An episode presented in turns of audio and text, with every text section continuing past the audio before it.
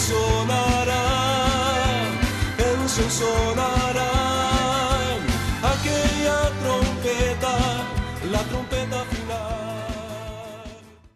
La Iglesia de Cristo de los Ministerios Llamada Final en Phoenix, Arizona, presenta su programa Llamada Final.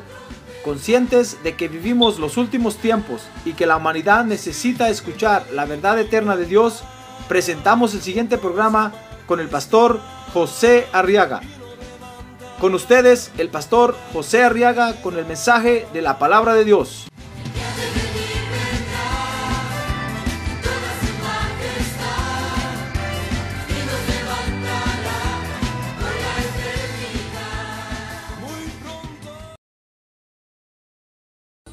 Muy bien, San Lucas capítulo 5, verso 27 dice la palabra de Dios que después de esto Jesús salió y se fijó en un recaudador de impuestos llamado Leví. No es que lo miró, no, sino que Leví se llamaba, hermano. Sentado en la oficina de los tributos y le dijo, sígueme. Y él dejándolo todo, se levantó y le seguía. Y Leví le ofreció, verso 29, un, gran banquete en su casa. Y había un grupo grande de recaudadores de impuestos y de otros que estaban sentados a la mesa con ellos. Y los fariseos y sus escribas se quejaban a los discípulos de Jesús diciendo, ¿por qué coméis y bebéis con los recaudadores de impuestos y con los pecadores? Dice el verso 31 que respondiendo Jesús les dijo, los sanos no tienen necesidad de médico, sino los que están enfermos. No he venido, verso 32, no he venido a llamar a justos, sino a pecadores al arrepentimiento. Muy bien, quiero que vea conmigo ahora cómo para alcanzar la victoria que nos corresponde alcanzar aquí en la tierra, debemos de tener ot- otra actitud muy importante que el Señor enseña aquí y es la actitud de reconocimiento. A ver, diga actitud de reconocimiento. Ah, no, pero recio, así con ganas. Actitud de reconocimiento.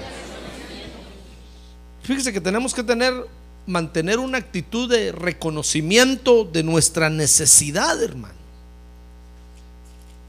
Para que Dios nos dé la victoria. Porque con esta actitud, fíjese, de reconocimiento de, la necesidad, en primer lugar, vamos a conocernos a nosotros mismos. Es muy importante que nos conozcamos nosotros mismos. Es muy importante que sepamos cuáles son nuestras debilidades y cuáles son nuestras fortalezas. Es muy importante que conozcamos los problemas y las necesidades que tenemos, hermano. Con esta actitud entonces vamos a conocernos y, además fíjese que vamos a obtener lo que realmente necesitamos. Porque a veces obtenemos cosas que no necesitamos, hermano. Y nos llenamos de una serie de, cosas y que no nos sirven para nada. O adquirimos una serie de cosas que no nos sirven para nada. Entonces, repito, con esta actitud primero vamos a conocernos nosotros mismos. Y segundo, vamos a obtener lo que realmente necesitamos. Fíjese que reconocimiento, oiga lo que es reconocimiento, es la distinción o identificación por rasgos propios. ¿Me escuchó? Lo voy a repetir. Es la distinción o es la identificación por rasgos propios, pero también es la observación detallada o el examen minucioso para conocer o identificar algo. O sea que si nosotros mantenemos una actitud de reconocimiento, hermano, nos vamos a conocer nosotros mismos, ¿se da cuenta? Porque es la observación detallada o el examen minucioso para conocer o identificar, pero también es la aceptación de un hecho real. Es decir, no podemos, no podemos negar un hecho real, hermano. No lo podemos negar. Ahí está. ¿Comprende? Por ejemplo, cuando usted va al médico y el médico le dice, usted eh, tiene tal enfermedad, ahí está la enfermedad y el médico se lo prueba con exámenes, ahí está la enfermedad. Es un hecho real. Entonces, tenemos que reconocerlo, hermano. Pero para obtener la victoria, entonces vamos a pelear contra ese hecho real. Amén. Muy bien, entonces tenemos que mantener una actitud de reconocimiento. Fíjese que el Señor Jesucristo lo enseñó, lo enseñó esta actitud de reconocimiento aquí. Vea conmigo Lucas 5, 27. Dice ahí que el Señor llamó a un recaudador de impuestos. ¿Cómo se llamaba? Leví. Dice que después de esto Jesús salió y se fijó en un recaudador de impuestos llamado Leví. E-, era Mateo, el que escribió el Evangelio de San Mateo sentado en la oficina de los tributos y le dijo, sígueme. Y él, dice el verso 28, dejándolo todo, se levantó y le seguía. Y entonces le vi, le ofreció un gran banquete en su casa. Y dice que reunió a un, a un grupo de recaudadores de impuestos, sin duda eran amigos de él, y a otros también amigos de él. Y estaban a, a la mesa sentados con ellos. Entonces dice el verso 30 que los que se creían muy muy santos, muy limpios, comenzaron a juzgar a Jesús. Dice el verso 30 que los fariseos y los escribas se quejaban a los discípulos de Jesús diciendo, ¿por qué coméis y bebéis con los recaudadores de impuestos y con los pecadores? Mire, comenzaron a juzgar a Jesús que estaba sentado a la mesa comiendo con este grupo de personas. Entonces dice el verso 31 y el verso 32 que Jesús entonces les explicó, hermano, que su trabajo, en otras palabras, era con los que tienen la actitud de reconocimiento de su necesidad. Se lo voy a leer, véalo conmigo. 531. 32 dice, respondiendo Jesús les dijo, los sanos no tienen necesidad de médico, sino los que están enfermos. No he venido a llamar a justos, sino a pecadores al arrepentimiento. Mire, le están diciendo, ¿por qué ustedes están comiendo con ese grupo de gente si es la peor gente que hay en nuestro medio? Eran los que cobraban los impuestos del César. Imagínense a cuántos extorsionaban, a cuántos le robaban. Como saqueo, ¿se acuerda? Hermano, a cuántos estafaban. Y entonces en, el pueblo de Israel los tenían como a los peores del pueblo, enemigos del pueblo, porque estaban cobrando los impuestos. Entonces el Señor les dijo, miren, yo he venido a trabajar con los que tengan una actitud de reconocimiento de su necesidad. No importa quienes sean, ni lo que hayan hecho, ni lo que hagan, siempre y cuando mantengan la actitud de que reconocen su necesidad, de que, de que reconocen la necesidad de acercarse a mí, en otras palabras. Como que el Señor les dijera, como reconocen la necesidad de acercarse a mí para que yo los perdone y los limpie, con ellos voy a trabajar. Ah, gloria a Dios, hermano. Gloria a Dios. Gloria a Dios, sí. Sí, porque eh, venir a la iglesia a buscar a, Cristo, hermano, es de los que sentimos la necesidad de ser limpios. El que, el que está muy limpio, ese que no venga. El que dice que no le hace mal a nadie y que está bien así, déjelo ahí, hermano. Dígale qué bueno, qué buena onda, dígale. Qué bueno que te sentís bien. Seguí ahí, entonces, dichoso. Pero dígale usted, yo sí siento la necesidad de, buscar a Jesús, de pedirle que con su sangre me limpie cada día, me emblanquezca. Ah, gloria a Dios. De buscarlo porque siento la necesidad de Él.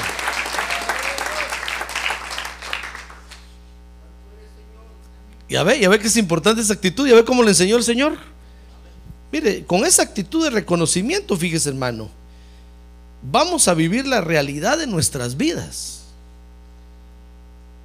Porque el día que, que usted y yo nos sintamos muy limpios, e- esa no es la realidad de nuestra vida, hermano. El día que nosotros sintamos que no necesitamos de Dios, esa no es la realidad de nuestra vida.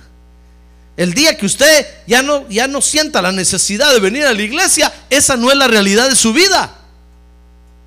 La realidad de su vida es cuando usted siente la necesidad de buscar a Dios, hermano. Mire, cuando usted siente hambre por la palabra de Dios, esa es la realidad de su vida. Acuérdense cómo estábamos antes. Antes estábamos alejados de Dios.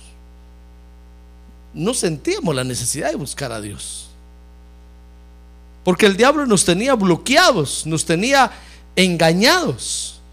Nos hacía creer que estábamos muy bien, que no necesitábamos para nada ir a la iglesia. Pero esa, no era la realidad de nuestra vida, hermano. Pero el día que el Espíritu Santo tocó nuestro corazón y nos enseñó cómo estábamos por dentro, y nosotros tuvimos la oportunidad de vernos, hermano. Ese día encontramos la realidad de nuestra vida. Amén. Por eso, mire, si estamos en la iglesia, hermano, tenemos que, que aceptar la realidad de nuestra vida que Dios nos muestra. No se enoje usted cuando Dios le hable. Porque es la realidad de su vida, hermano. Usted tiene que mantener una actitud de reconocimiento, de decirle, sí, Señor, yo sé que a mí me estás hablando. Eso que dice tu palabra, ese soy yo, pinto y parado. El mismo que viste y calza, ese soy yo. Usted no tiene por qué enojarse. Yo no sé por qué a veces los creyentes se enojan cuando escuchan la palabra de Dios, hermano.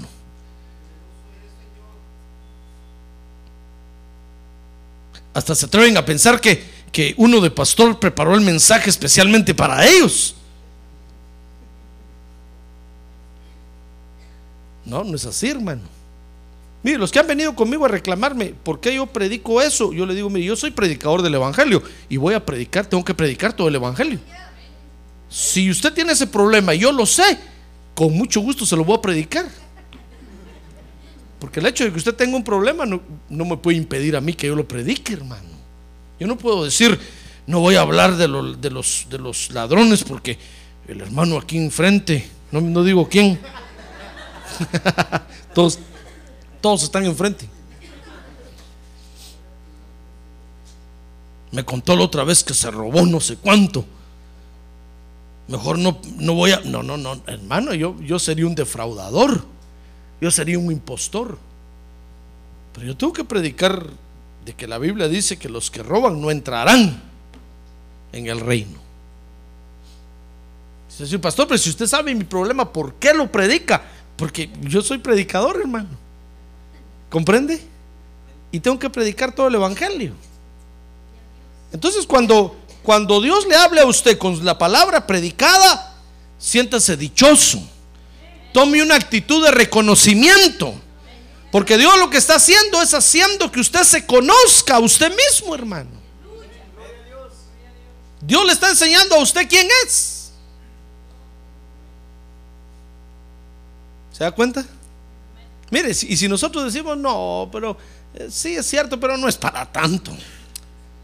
No es para tanto. Yo, el pastor exagera al predicar, el predicador exagera. Bueno, entonces Dios le va a preparar una prueba ya donde le va a mostrar a usted quién es realmente. Porque para eso son las pruebas. Fíjese que la prueba, hermano, no es para que Dios nos conozca, porque Dios ya nos conoce. Y a cada rato nos dice cómo somos. Lo que pasa es que nosotros no queremos oír. Nos hacemos del oído gordo o de la vista gorda. Y Dios nos está diciendo a cada rato, pues mira, deja de mentir, deja de mentir. Y, el predicador predica contra la mentira y hasta habla de la mentira que usted hizo. Y usted se asusta y dice, ¿cómo sabría el pastor? Qué chismoso le iría a contar. Y se enoja. Y Dios dice, "Ah, bueno, ¿no quieres reconocerlo? ¿No quieres reconocerlo? Bueno, bueno, te voy a enseñar lo que realmente eres. Entonces prepara un horno siete veces calentado y nos mete ahí, hermano. Y cuando estamos ahí, entonces ahí nos damos cuenta. Cuando llega la policía y nos lleva presos, hermano, y, nos dice, se le acusa de haber mentido. Ahí decimos, de veras tenía razón Dios. Y nos enseñan las pruebas y nos, y nos dicen, mire, esta fue la mentira que usted dio, que usted hizo tal fecha, usted, eh, hermano, con, con pruebas, con, con huellas dactilares que usted dejó por todos lados. Entonces, ya ve, entonces la prueba, la prueba, hermano, Dios la usa para, para enseñarnos quiénes somos nosotros realmente. Y ahí entonces ahí reconocemos, miren, en medio del dolor y, y retorciéndonos y gritando, al fin reconocemos y decimos, sí, Señor, es cierto. Al fin me di cuenta quién soy yo. Pero no hay necesidad de ir tan lejos. Si tan solo aceptamos lo que Dios dice, hermano. Amén. Entonces el Señor lo dijo así. El Señor dijo, miren, ¿saben por qué estoy comiendo con estos? Porque reconocen que son pecadores. ¿Verdad que son ladrones? Les dijo, sí, somos ladrones. Ya ven, a ellos los vine a buscar, dijo el Señor no a los que se creen que muy buenos. ¿Se acuerda de saqueo? Si saqueo, hermano, mire, el Señor ni siquiera le estaba diciendo, no le estaba diciendo nada a saqueo. Si usted lee la Biblia va a ver que el Señor no le dijo nada. Pues le dijo, saqueo, baja del árbol, porque hoy voy a ir a comer a tu casa. ¿Se acuerda que saqueo estaba arriba del árbol, verdad? Y se bajó saqueo del árbol. Sin duda la cintura le llegaba a Jesús, hermano. Se lo llevó el Señor de bastón y llegó a la casa de saqueo. ¿Y qué le parece que cuando el Señor entró a la casa de saqueo, hermano, y se sentaron a la mesa, ¿sabe? Saqueo pidió la palabra, le dijo, miren señores, todos los que están reunidos aquí, hoy delante del Señor aquí, mi Salvador, yo me comprometo a devolver todo lo que, lo que he robado. Y hasta devolverlo cuatro veces a quien sí he defraudado a alguien. Dígame usted, el Señor no le estaba diciendo saqueo ladrón. No, sencillamente el Señor se sentó en el comedor y empezó a ver los cubiertos del comedor que eran de plata, hermano. Y cuando Saqueo vio eso, Saqueo dijo eso se lo robé a doña Chonita porque no quería pagar el impuesto. Y de repente el Señor agarró la taza de pura porcelana made in China, China, y la hizo así para tomar el té y saqueó. Saqueó, dijo, esa, esa se la quité a don Julián del almacén de la venta la otra vez porque no quería pagar el impuesto. Y sin duda el Señor se volteó y vio un cuadro así, hermano, y solo hizo. Y saqueo le brincó el corazón. Mire, hermano, y saqueo entonces dijo, señores, por favor, por favor, yo voy a devolver hasta cuatro veces. Mire, hermano, ¿sabe qué, hizo el Señor después que Saqueo habló? El Señor dijo, a ver, pónganse todos de pie, démosle un aplauso a Saqueo. Porque hoy la salvación ha llegado a esta casa. ¡Ah, gloria a Dios! Gloria a Dios. Ya ve, si nosotros tenemos una actitud de reconocimiento, dice un dicho que el entendido a señas. Si nosotros tenemos una actitud de reconocimiento, hermano, vamos a obtener la victoria que Dios nos quiere dar.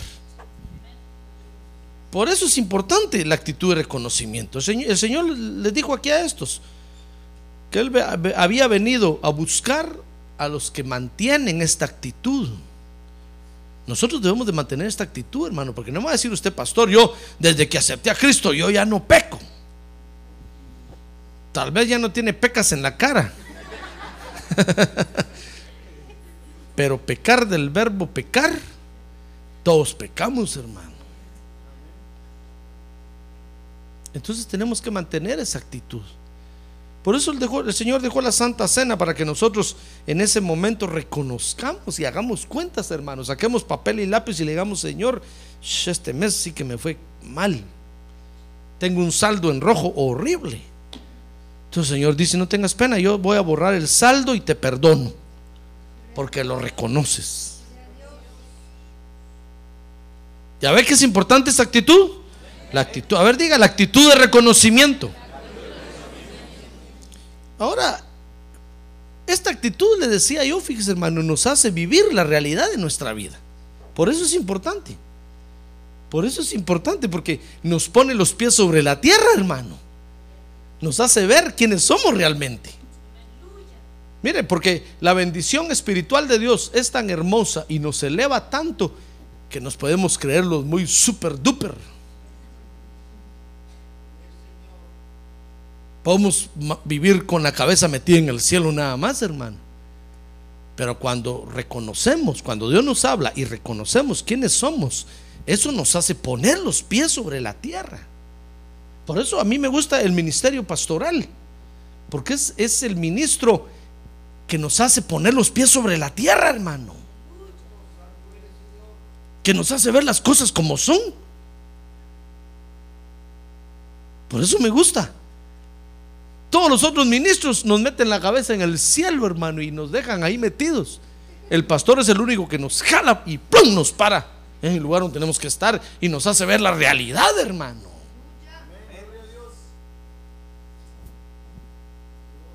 Es un ministerio muy práctico.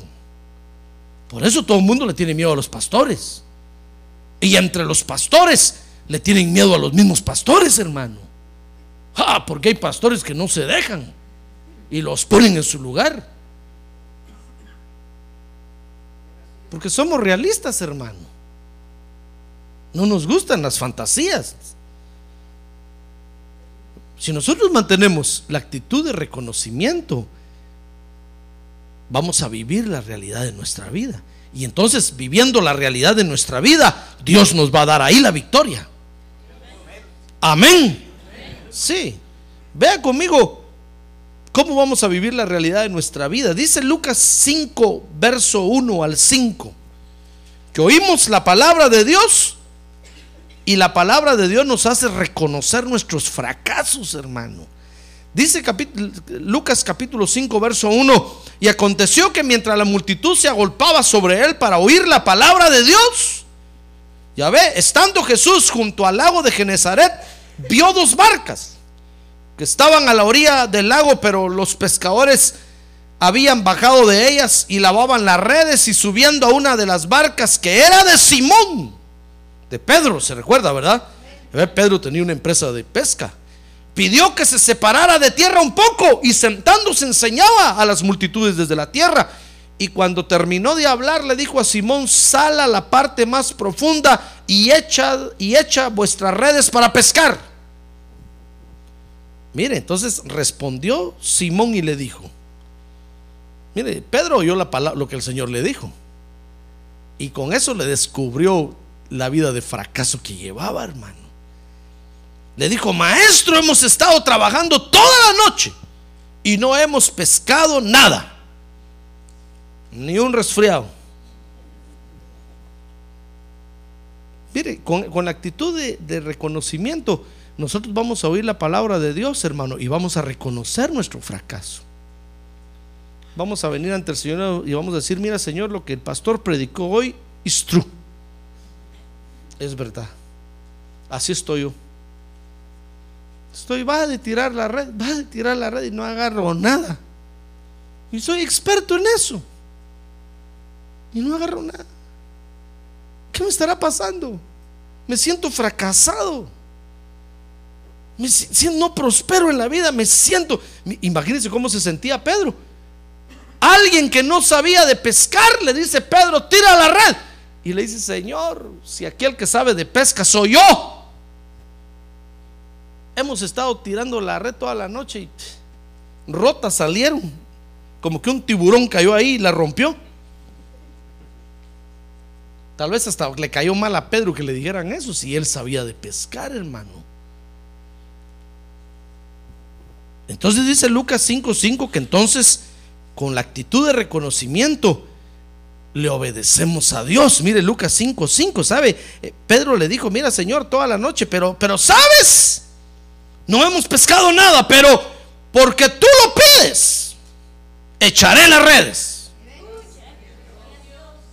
Mire, Pedro se hizo obediente en un ratito, porque tenía, mantenía la actitud de reconocimiento. Pedro dijo, bueno, he fracasado. Y el pastor le dijo, muy bien, Pedro, vuélvelas a echar. Bueno, bueno, le dijo, bueno, pastor, estaba, mire, aquel que sabe de ese negocio soy yo, pero porque usted me lo dice, lo voy a hacer. Mire, con la actitud de reconocimiento, le obedecemos a Dios, hermano. Pero si nosotros no mantenemos esa actitud, usted va a salir diciendo, ¿qué sabe el pastor de eso? Me dio unos consejos ahí todos tochos morochos. ¿Qué, sabe él? ¿Saben qué me está diciendo? Que regrese y que vuelva. Él no sabe de eso.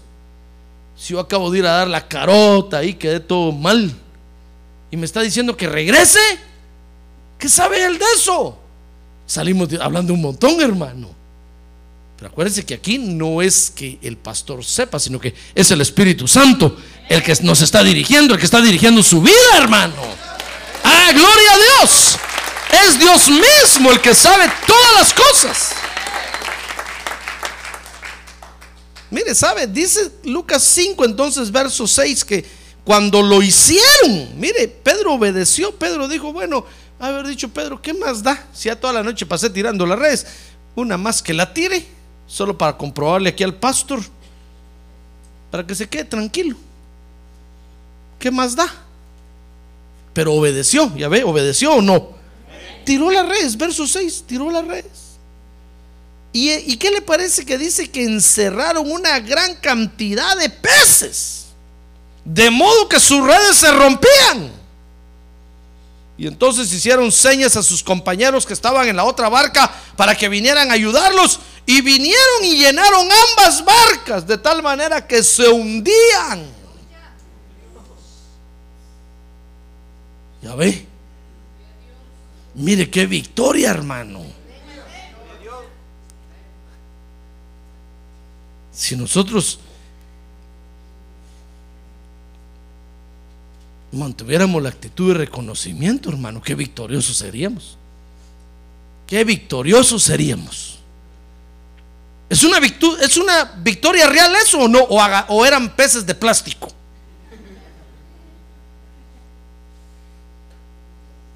Yo le aseguro que eran peces grandes y buenos. eran peces reales, hermano. El Señor no estaba jugando ni bromeando ahí. Tenían un problema real, pero reconocieron que habían fracasado y le dijeron, Señor, escuchamos tu palabra. Y realmente somos unos fracasados. Es verdad lo que tú dices. Pero en tu nombre vamos a echar la red. Y tiraron la red. Y mire qué victoria más sabrosa la que disfrutaron esa vez, hermano. Tuvieron que llamar a los otros amigos. Parece que Juan estaba en otra barca y vino en otra barca y llenaron las dos barcas.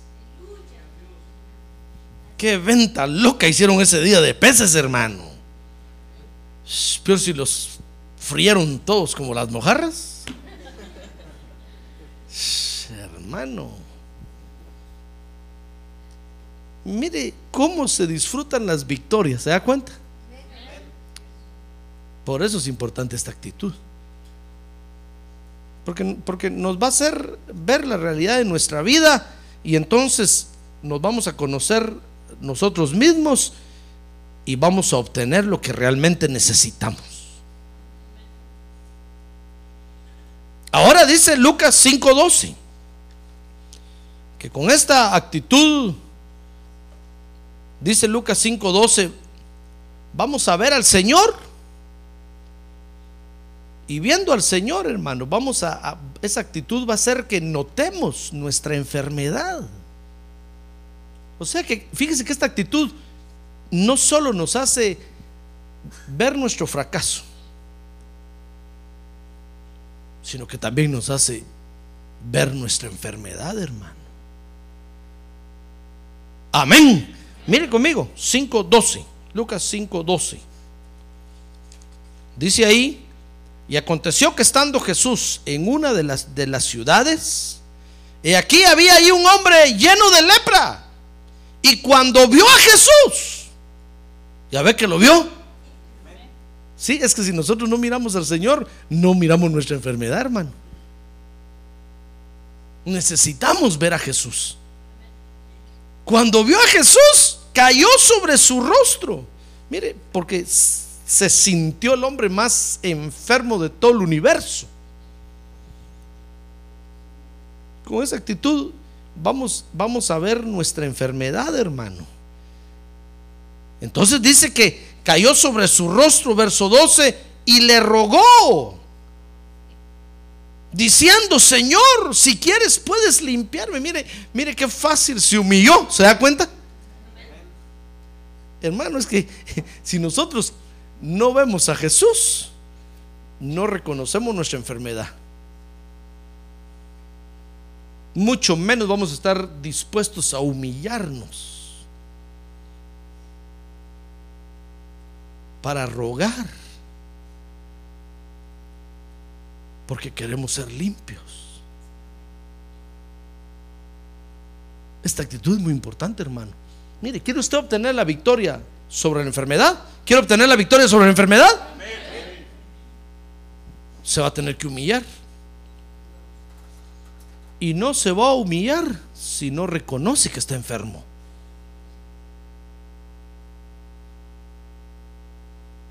Y para reconocer que estamos enfermos necesitamos ver a Jesús, hermano. Necesitamos ver a Jesús.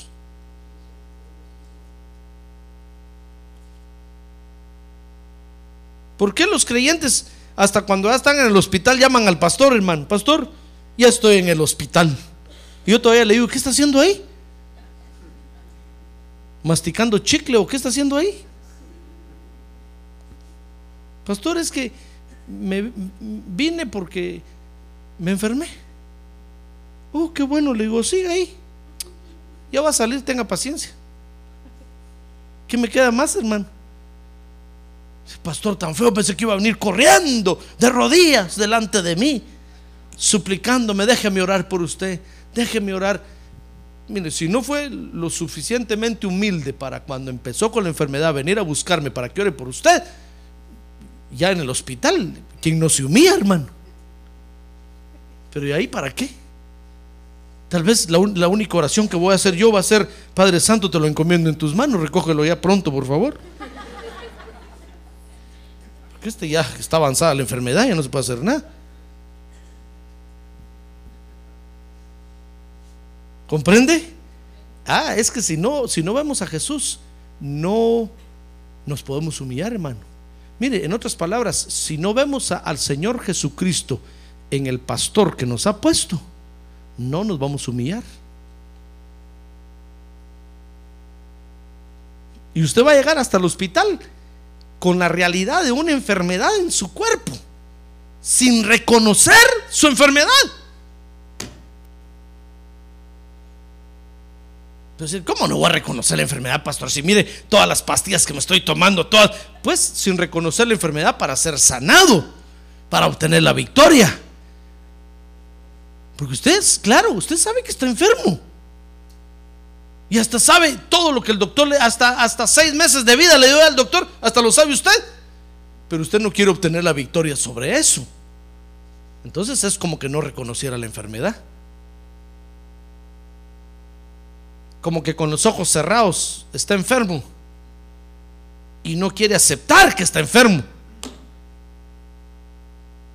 Pero cuando nosotros vemos a Jesús, hermano, mire este, este leproso, ¿por qué se acercó a Jesús y se humilló y le dijo, te ruego que me limpies de esta lepra, yo no la aguanto? Porque lo vio. Nosotros somos, somos hueso duro de roer, hermano. Ahorita que tiene un lado, hermano, usted es hueso duro de roer. Usted es hueso colorado, dígale. Yo no sé por qué dicen eso de hueso colorado. Tal vez el hueso colorado es el más duro de romper, ¿verdad? Usted es hueso colorado, hermano. Está viendo llover y no se cubre. Ya la enfermedad se lo está comiendo, se lo está comiendo. Y no, y no, y no reconoce la enfermedad para tomar victoria sobre ella. Es la única forma de vencer la enfermedad, es viendo a Jesús. Y entonces humillan, humillarnos, hermano. Y humillándonos, le decimos, Señor, por favor, límpiame. Yo no quiero ir al hospital porque cobran mucho. Siquiera por eso hágalo.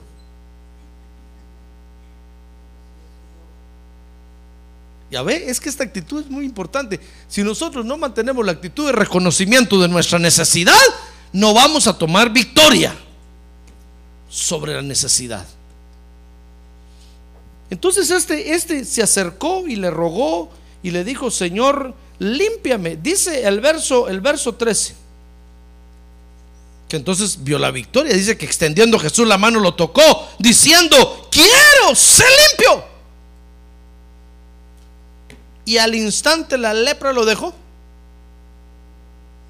Y qué fácil se va la enfermedad. ¿Usted cree que la enfermedad se puede ir así fácil o no? Sí, se puede ir así de fácil. Si tan, solo, si tan solo nosotros vemos a Jesús, hermano, y nos humillamos.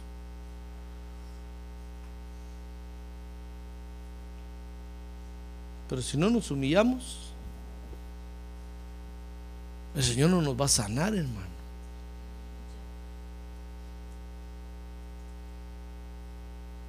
Bueno, usted dirá, bueno, pastor, es que de, algo se tiene que morir uno, ¿verdad? Porque esa es la salida, hermano, de todos. Sí, pero no antes de tiempo. Usted todavía está joven. Ahorita que tiene a un lado, usted todavía está joven, hermano. Como para morirse ya. Usted todavía está joven. Sí, cuando uno llegue la hora, claro, hermano. Dios puede usar una enfermedad y, y entonces, y no vamos a morir despidiéndonos de todos, diciéndoles, bye, hermanos, allá los, allá los espero, allá nos vemos, en la resurrección nos vemos. Pero así tan joven, usted se va a morir ya. No way. It's wrong. Estoy hablando en inglés, hermano. No me malinterprete, por favor, estoy hablando en inglés. No, no es lo correcto. Es un camino equivocado. No es la vía, no way, no es la vía. Esa la que usted tiene que seguir. Amén. Por eso es importante la actitud. Mire, este vio la victoria. 5.13 dice que el Señor le puso, mire, leámoslo otra vez. 5.13. Extendiendo Jesús la mano, lo tocó. Diciendo, quiero ser limpio. Si es, a eso vine, a sanar a los enfermos. ¿Acaso no a eso vino el Señor? A sanar a los, pero para los que reconocen que están enfermos, hermano. Pero si usted está enfermo y no lo reconoce, porque no se humilla, porque no ve a Jesús, Dios no lo puede sanar. Aunque usted ore y clame y ayune y haga lo que haga, Dios no lo va a sanar. Por eso es importante la actitud de reconocimiento. Dice Lucas 5:18. Que esta actitud, fíjese, nos hace ver la realidad de nuestra vida, hermano. ¿Se da cuenta? No solamente nos hace reconocer nuestros fracasos. Porque no me va a decir usted, pastor, no, ahora en Cristo todo es pura victoria. Como no, chon. Ya estuviera usted glorificado, hermano. No, tenemos fracasos, tenemos pérdidas. Es la realidad, hermano. Yo sería un mentiroso si le dijera a usted aquí que es pura uva, pura miel. No, hermano. A veces nos las vemos a cuadritos, como se dice, hermano. Nos las vemos y, a veces tenemos pérdidas. A veces tenemos fracasos.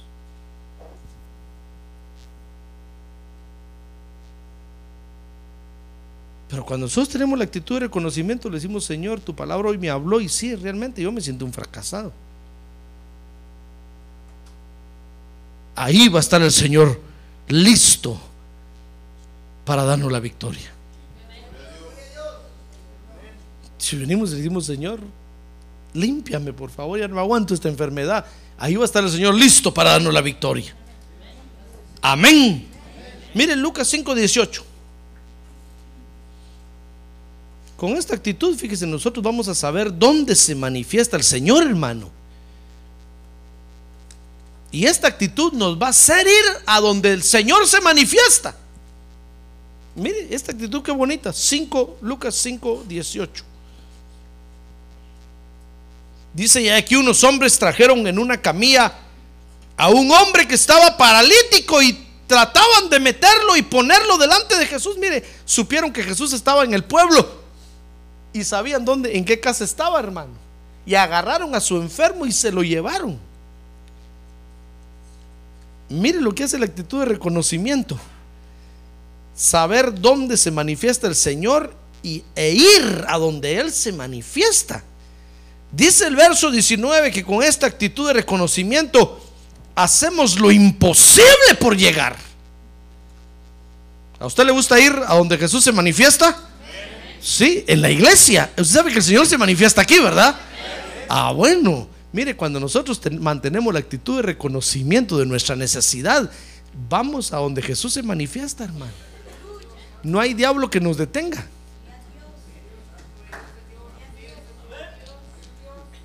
Nada, no hay trabajo que nos detenga.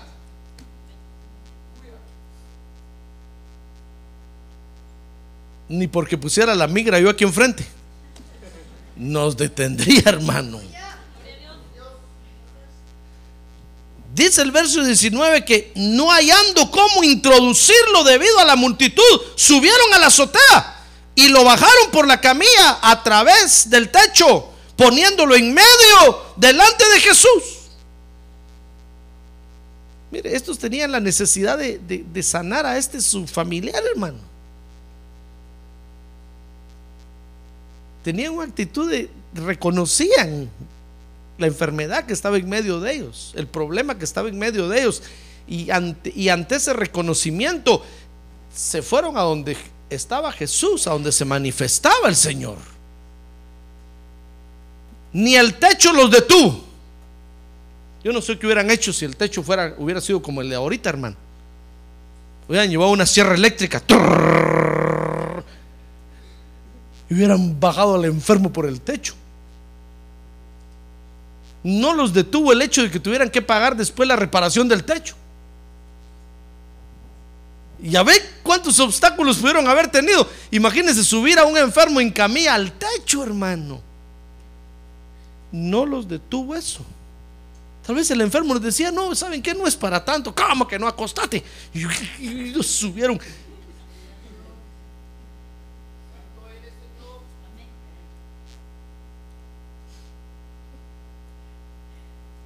Es que cuando nosotros estamos ante una necesidad y reconocemos la necesidad, hermano, mire, la gente, ¿sabe qué hace la gente? Cuando tiene una necesidad y le dicen, saben, allá en la centra, el brujo de la, el, brujo de la centra los puede, les puede ayudar en ese su problema, se va la gente para allá, hermano. Los creyentes se van para allá. No le voy a decir que lo he visto a usted ir para allá, gracias a Dios, no. Pero la gente, por eso, por eso los padres de sufrir tienen éxito. Porque dice, tome el agua bendita de, la iglesia de Roma. Ahí va toda la gente, hermano. Porque reconocen su necesidad y, y si les dicen que el diablo los va a sanar, ahí van con el diablo. Cuanto más nosotros que sabemos dónde Jesús se manifiesta, hermano. Ah, gloria a Dios.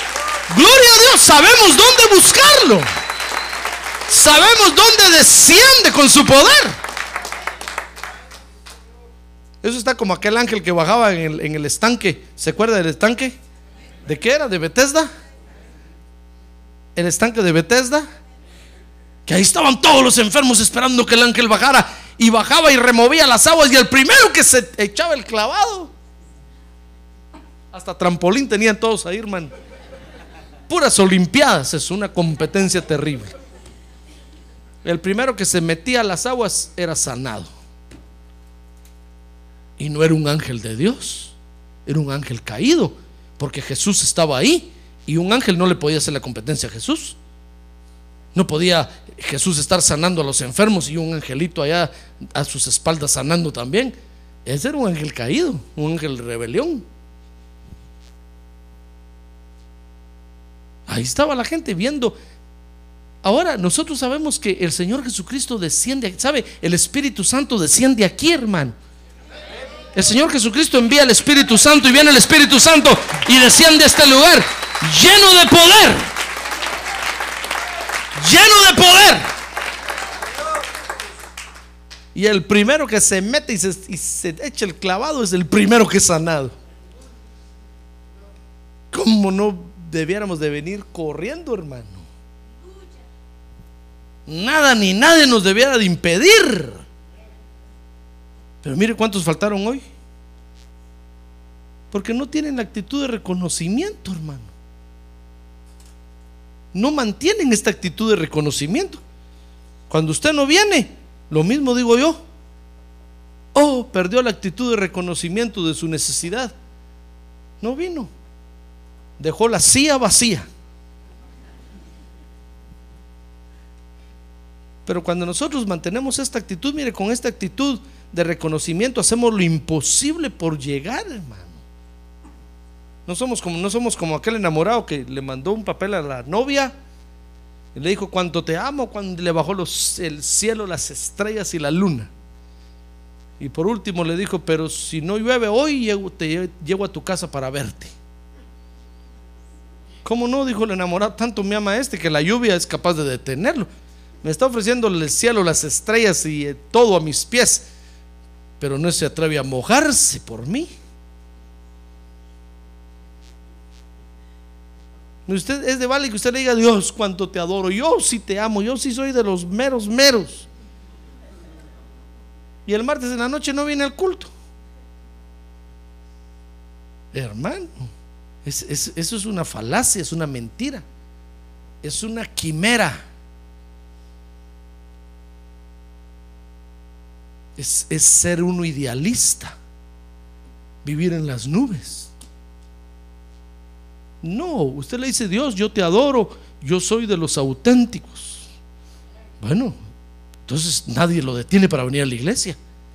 Porque sabe que esa noche el Señor va a bajar y va a descender en su Espíritu Santo y va a ministrar dones y va a ministrar sanidades. Y su gloria la vamos a ver. ¡Ah, gloria a Dios! Hermano. Mire, a estos nadie los pudo, los pudo detener. Entonces dice Lucas 5:20. Mire lo que les pasó. Dice que viendo Jesús la fe de ellos, le dijo, hombre, tus pecados te son perdonados. Mire la victoria espiritual que recibió. Tremenda victoria espiritual. Porque primero tiene que venir la victoria espiritual, hermano. Y entonces después viene la victoria material, dice Lucas 5:24 que todos, después los versos usted puede leer ahí que todos empezaron a, decir, ah, que, eso quien no lo hace. Tanto que les costó a estos pobres bajarse por el techo, tanto que le cuesta a este venir a la iglesia, hasta el trabajo deja, tanto que le cuesta venir. Para que el pastor le diga que Dios te bendiga. Yo pensé que lo iba a invitar a comer después del, del culto, pensé que lo iba a sentar ahí a la mesa y le iba a servir. Yo pensé que se lo iba a llevar a su casa. Pero solo que Dios te bendiga, le dijo. Y dejó a la familia allá, dejó a enfermos en la casa. Nada lo detuvo. Se vino a la iglesia al culto. Y el pastor ni la mano le dio. Solo que Dios te bendiga, le dijo. Ah, es que, pero es la victoria espiritual, hermano. Mire, todos, todos cuando oyeron eso, dice que todos empezaron a decir, ah, no, este es un mentiroso, es un charlatán. Eso, eso, eso. Además, perdonar pecados solo Dios lo puede hacer.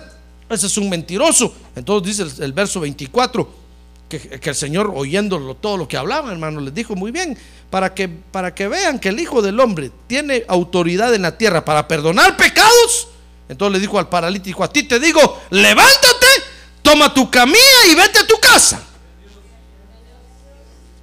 Y el paralítico se puso de pie, hermano. Agarró la camilla, la dobló, como era portátil. La hizo de este tamañito, se la metió entre la bolsa. Y se fue con la victoria material. Después de haber recibido la victoria espiritual.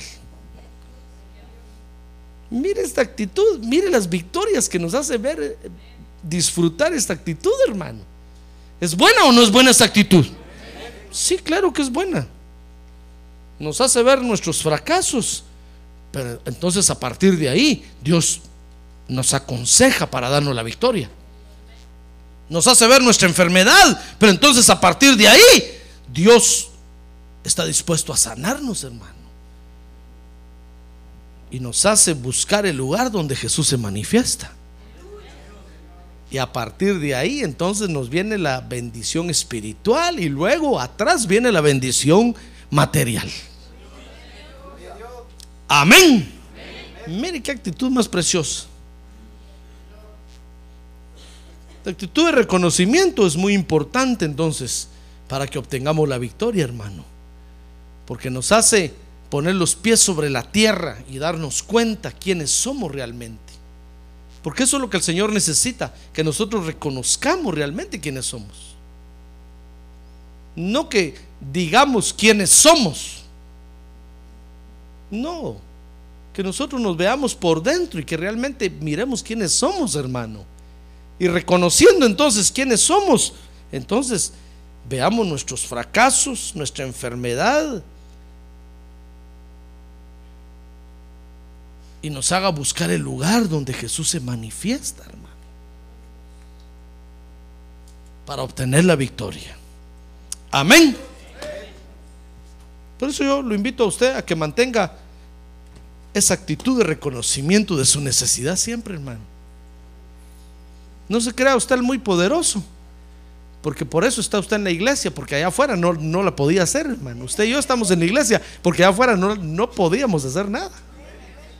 Y entonces viéndonos el Señor allá afuera nos dijo, va, vente pues, métete aquí, aquí te voy a ayudar.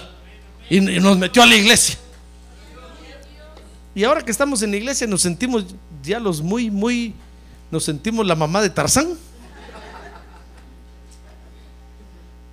Y decimos, no, yo, yo ya no. No, hermano. Mejor diga, no, Señor, yo sé quién soy realmente, yo lo sé. Y lo reconozco y me tengo miedo, porque yo sé quién soy.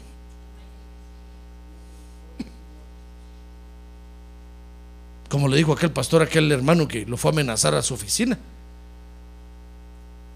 Le fue a decir, pastor, le voy a meter un par de balazos si me sigue molestando. Si sigue hablando de mí en el púlpito. Para que usted no sabe a cuántos me eché yo en el mundo antes de venir a Cristo. Y si me lo echo a usted uno más, uno menos, ¿qué más da? Y el pastor solo lo oyó, hermano, y agarró el pisapapel y dio un brinco, se subió a su escritorio y se lo puso aquí, y, y lo aventó así, se lo puso y le dijo, y tú no sabes quién fui yo antes tampoco. Ahorita te voy a atravesar esto en el cuello y voy a dejar que te desangres aquí.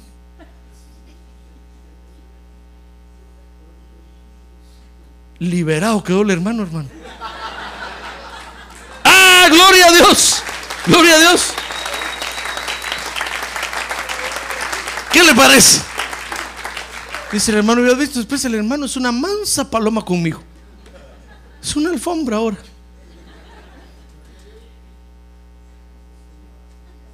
Es que esta actitud nos hace reconocer quiénes somos realmente, hermano. Y decir, Señor, yo me tengo miedo a mí mismo. Porque cuando el apellido se me sube a la cabeza, por favor, Señor, necesito de tu ayuda. Mantén mi alma quietecita, por favor. Porque yo reconozco quién soy. Y no quiero volver a hacer lo que hacía en el mundo. Por favor, pon paz en mi alma. Estoy enfermo, yo te veo a ti, me humillo. Sáname, límpiame. Si tú quisieras limpiarme, Señor. Esa actitud es importante, hermano. Reconozcamos lo que somos realmente. Y busquemos el lugar donde Jesús se manifiesta para que tenga misericordia de nosotros, hermano.